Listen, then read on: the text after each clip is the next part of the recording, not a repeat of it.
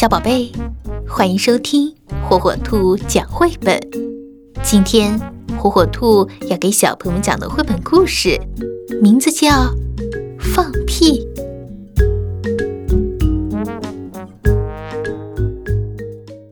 我们吃饭和喝水的时候，会把空气一起吞进肚子里。如果吃得太快，会吞进更多的空气。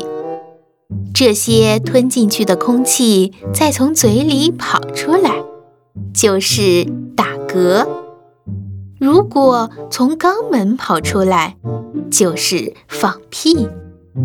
我们放的屁，除了从嘴里吞进去的空气以外，还有大肠里产生的臭气。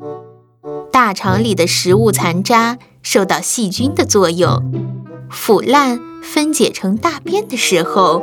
就会产生这种气体，所以放的屁会有臭味。屁憋得太久不放出来，会使人肚子痛、头晕或者头痛。所以不要把屁勉强憋住，应该让它自然地放出来。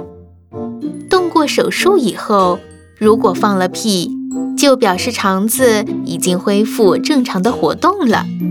屁有臭的，也有不太臭的。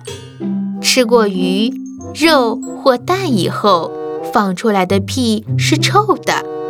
如果吃的是番薯或豆子，放出来的屁就不会很臭。所以吃肉的动物放的屁非常臭。大象、犀牛和河马。都是吃番薯和草的动物，放出来的屁就不会很臭。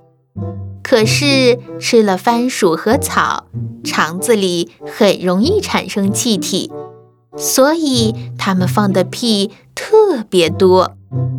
臭鼬和放屁虫会从肛门射出很臭的液体来保护自己，这和放屁可不是一回事儿哦。